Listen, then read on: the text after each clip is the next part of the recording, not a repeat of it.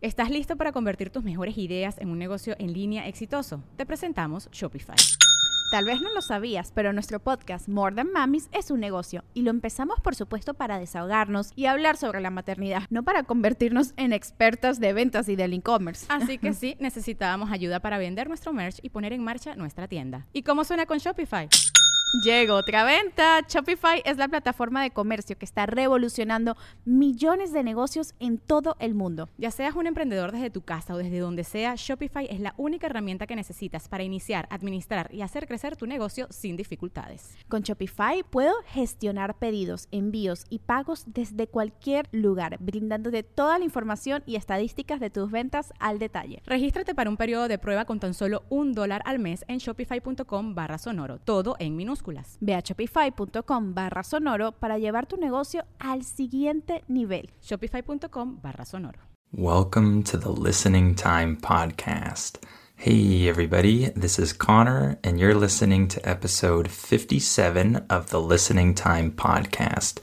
I want to thank all of my Listening Time members, super members, and family members. Thank you for supporting this podcast and helping me do what I do remember that if you need help with your listening, if you're able to understand me pretty well in this podcast, but you can't understand native speakers when they're speaking at normal speed, then my membership is perfect for you. This membership will help you understand why certain sounds are difficult for you, why it's hard to understand native speakers when they speak at normal speed. Uh, with this membership, you get my specialized listening training.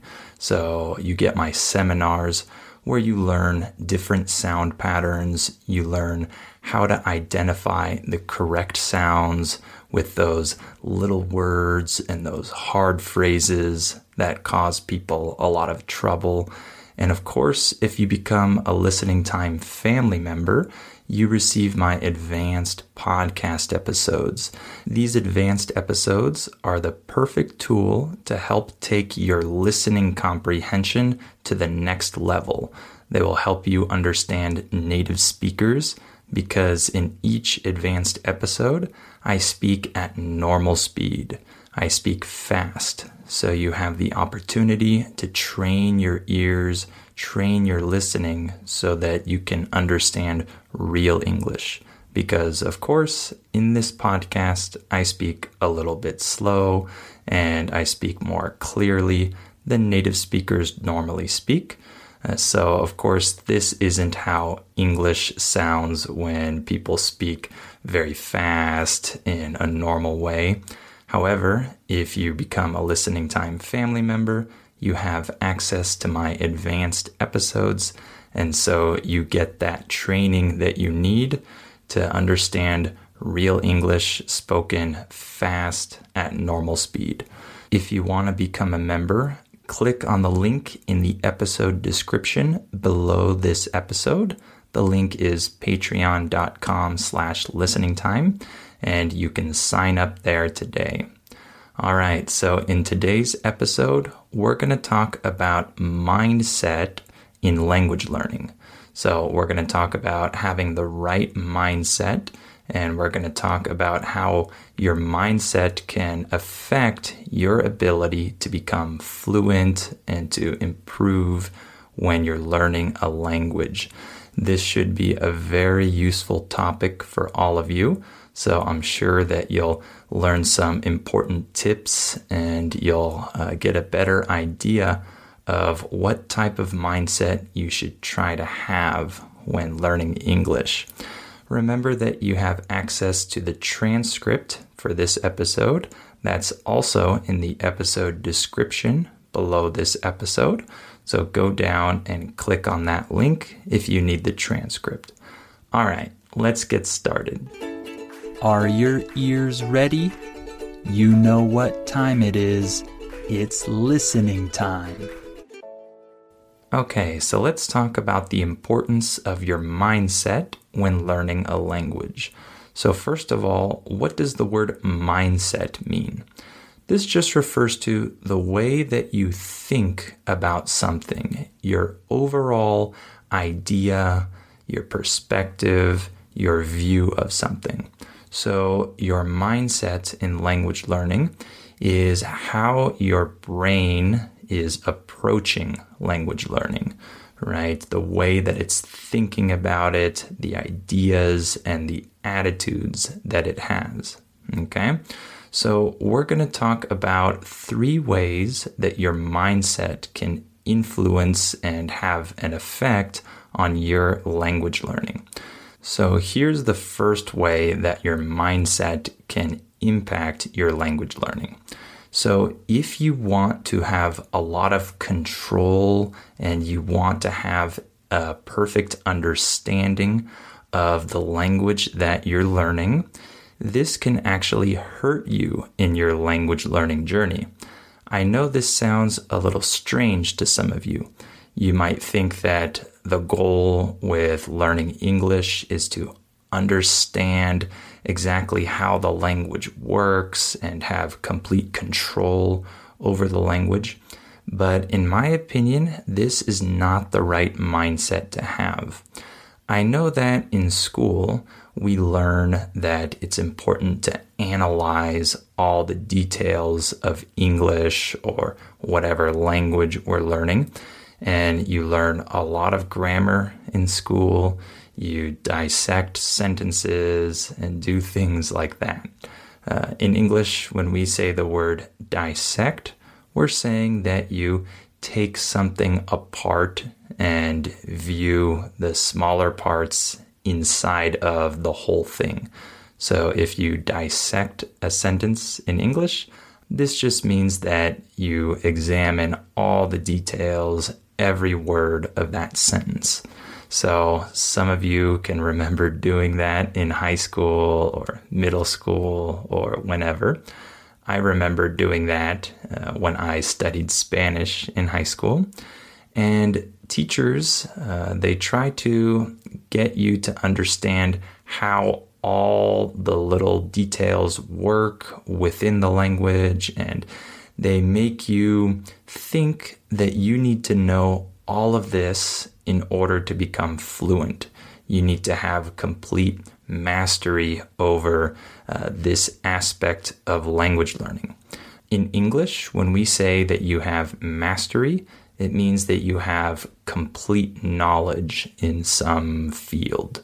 So, teachers often expect you to have mastery in this domain, in studying the grammar of a language that you're learning. And that just simply doesn't lead to fluency. And it also hurts you in terms of your overall language learning. And I'll explain why language learning is not the same as learning other subjects like math or physics or things like that. Language is not a system that we can dissect and learn all the details of and then put the puzzle pieces together. That's not how language works. Uh, if you want to become fluent in a language, you have to be able to accept that you don't understand everything. There are some structures, phrases, words, sentences, etc., that make no logical sense. You just say them because they're correct. And if you're really trying to analyze every sentence that you're saying, you're not going to speak fluently. Okay? So, the right mindset to have is to trust your intuition. What is your intuition? Your intuition is that feeling that you have inside of you that tells you that something is right or something is wrong, even if you don't know exactly why. You don't have all the data, you don't have all the facts, but you just feel like something is right or wrong or good or bad. This thing that tells you that is your intuition. So, in language learning, your intuition is very important. Like I said, you need to be able to trust that a sentence is correct because you've heard a native speaker say it before, right? If you feel like you need to analyze that sentence and understand why it's correct, uh, this won't necessarily make you better at saying that structure or that sentence, right? It might actually make it harder for you to do that because you're not going to understand exactly why it's correct and you're going to doubt whether or not it's correct when in reality you just need to trust your intuition and say the sentence that sounds correct because you've heard native speakers say that sentence. And don't get me wrong, I'm not saying that analysis isn't important. Uh, in English, when we say the phrase, don't get me wrong, we're saying, don't misunderstand what I'm saying. Okay, so hear me out.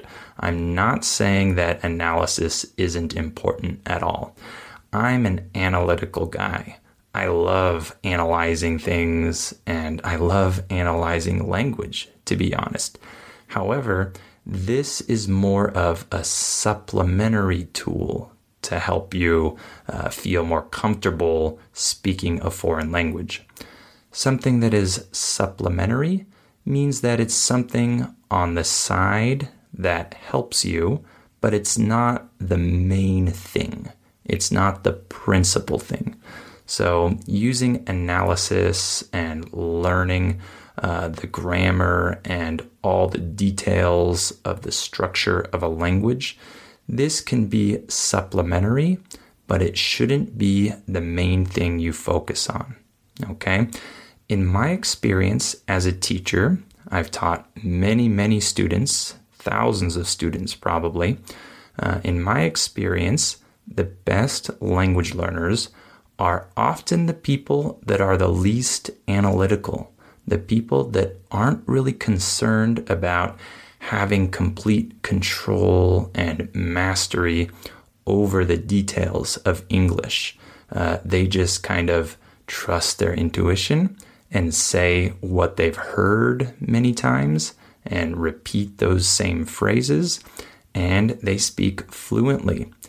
And on the other hand, many of the people that I've taught that have trouble with English, that have a lot of problems with this language, oftentimes these people are very analytical and they're very analytical in the way that they're approaching their English study and they want to have complete control over the language and its details, and this hurts their language learning process. So, to summarize this first point, it's important to be more intuitive and a little less analytical when it comes to learning a language.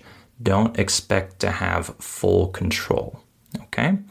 The next way that your mindset can affect your language learning is that it can make it easier or harder to learn the correct pronunciation and to reduce your accent. Okay? So, some people have the mindset that doesn't allow them to improve their overall accent and pronunciation. They feel embarrassed to pronounce words in the correct way for example, even though they know that the way that they're saying the word doesn't sound the same way as when a native speaker says that word, the person refuses to say that word in the correct way because it doesn't feel normal for them and it feels embarrassing for them. And this type of mindset can cause language learners to ignore the real sounds of a language. They just never really hear how words and phrases are really pronounced, and they're just not open to hearing this real sound, this real information that is coming to them. They're closed off to this. In English, when we say that you're closed off to something, it means that you're not open to this, you refuse to accept it. And so many English learners are closed off to the real sounds of English.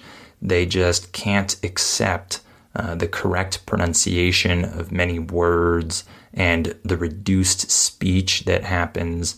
So many times when people join my membership and they watch my listening practice seminars for the first time, they're completely blown away. Uh, in English, when we say that you're blown away, it means that you're completely surprised by something. So many times people are completely blown away when they watch my listening practice seminars for the first time because it's like the first time that they've ever really heard these real sounds that I teach. And maybe their mindset before was a little more closed off and their ears just didn't hear these real sounds and they just never really accepted how many English words really sound. And when they first open themselves up to the possibility, the opportunity of learning the real sounds of English, it's really surprising for them it seems to them like this is the first time that they're really hearing uh, the sounds of English in the right way. And so it helps them to change their mindset when it comes to this. And a lot of people, when they're learning English, they don't want to pronounce words in the correct way because they think that their family or friends will make fun of them. And I've talked to students like this uh, who are learning pronunciation and improving their pronunciation. And when they say words with the correct pronunciation in English, other people from their country make fun of them, uh, their friends make fun of them because this isn't the way that people from their country say this word in English, right? It sounds like this person is trying to uh, be a native speaker and sound like an American or whatever. And people might make fun of that if they don't speak English well. And so that can also affect your mindset. So the goal when it comes to pronunciation should be to try to act and sound like a native speaker. Don't worry about anything else. Don't worry about all of these external factors just worry about trying to sound like a native speaker. Okay. Try to imagine yourself as an American, for example.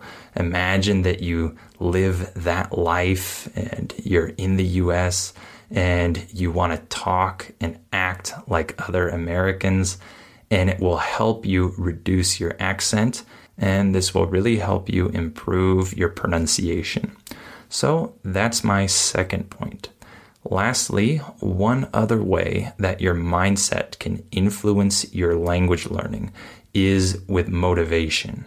Okay, so this is perhaps the most important one. Uh, I think that in my time as a language teacher, in my time talking to hundreds or thousands of students from all over the world, I think that the most important factor when it comes to how well a person learns English is their motivation. Even if they have all of the other tools, even if they have the perfect conditions and the perfect environment, if they're lacking motivation, they're not going to become fluent. In English, when we say that you lack something, this just means that you don't have this. So if you're lacking motivation, if you don't have motivation, you're not going to become fluent. This is the most important factor when it comes to language learning. Okay? So, why are you learning a language? Why are you learning English? You want to answer this question for yourself and you want to have a convincing answer. Uh, in English, when we say that something is convincing, this just means that it is powerful, it is uh, something that makes you believe something else. So if I say, his answer was very convincing or his explanation was very convincing. I'm just saying that he had a very powerful answer that made me believe what he was saying. So, your answer to this question should be convincing. You should really feel and understand why you're learning English, right? What is the point of learning this language? Uh, you need to have a really good reason for this, okay? Obviously, some people are just learning English for fun, and that's great. And that can also be a very good reason if it's a really fun hobby for you. But for many other people, this isn't enough. It's not enough to just want to uh, understand American movies or uh, listen to American music. Uh, they need more motivation than this to actually learn the language. And so think of your ultimate goal. Think of what you really want to do in life with your English. Uh, if you have some plans or goals beyond just having fun with English, then focus on those goals. Focus on the end result.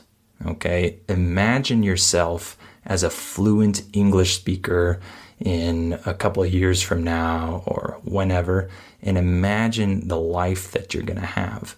Imagine the opportunities that you're going to have, or just imagine speaking this language in a comfortable way with native English speakers and being able to express yourself and use that as motivation. So, if you're not motivated, if you don't have a good, convincing reason to learn English, then this is not the mindset that's going to allow you to become fluent in English. Okay. You need motivation.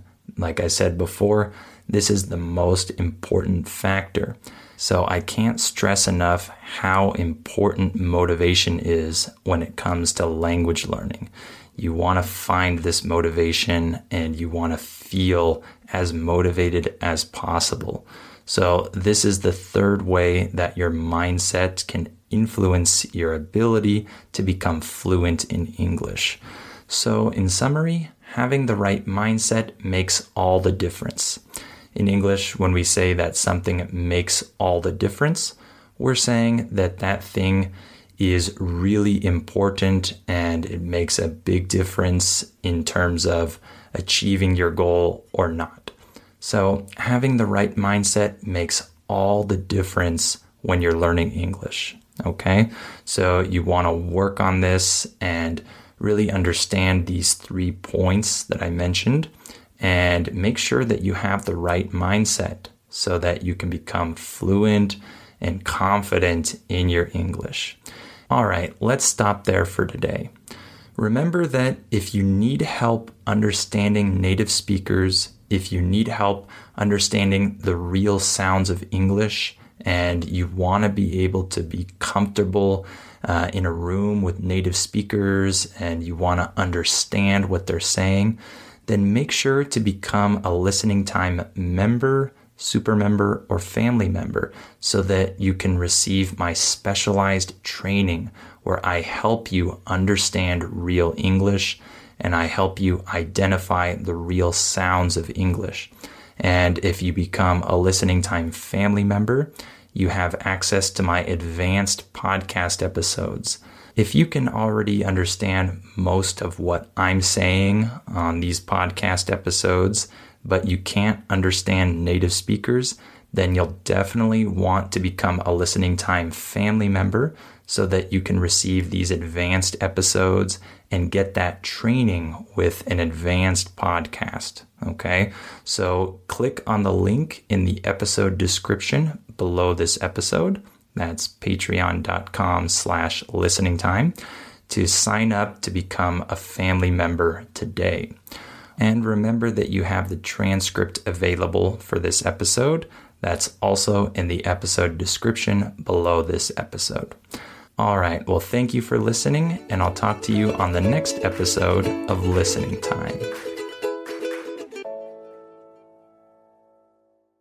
Before we continue, let me tell you about our sponsor, Rosetta Stone. As you all know, learning a language is challenging. Well, Rosetta Stone is a great tool that can help you with this challenge so you can improve your English or learn any of the other 25 languages that it offers. Rosetta Stone has helped millions of people learn foreign languages over the last 30 years. The idea behind Rosetta Stone is to provide you with a more natural and intuitive language learning method compared to other types of courses. Instead of focusing on tests, drills, or boring memorization, Rosetta Stone helps you develop your language skills naturally using interesting stories, dialogues, and visuals. In this way, you'll learn the language a little more like a child learns their first language, not just by memorizing things, but through engaging exposure to the language. Rosetta Stone is also convenient to use because of the flexibility of its lessons. They're full of helpful content, but they're also pretty short, and you can do them whenever you have the time. This will help you work them into your schedule more easily. And one other cool feature that Rosetta Stone has is its speech recognition tool called TruAccent. It can detect the differences between your pronunciation and a native speaker's pronunciation, so it can give you feedback on how you're pronouncing words and help you improve. As you can see, Rosetta Stone is a language learning tool with a ton of value. Don't put off learning that language. There's no better time than right now to get started. For a very limited time, Listening Time listeners can get Rosetta Stone's lifetime membership for 50% off. That's 50% off unlimited access to 25 language courses for the rest of your life. Redeem your 50% off at rosettastone.com slash listening time today.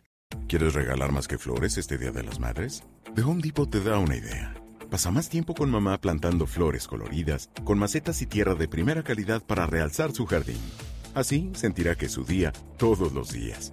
Llévate tierra para macetas Bigoro por solo $8.97 y crece plantas fuertes y saludables dentro y fuera de casa.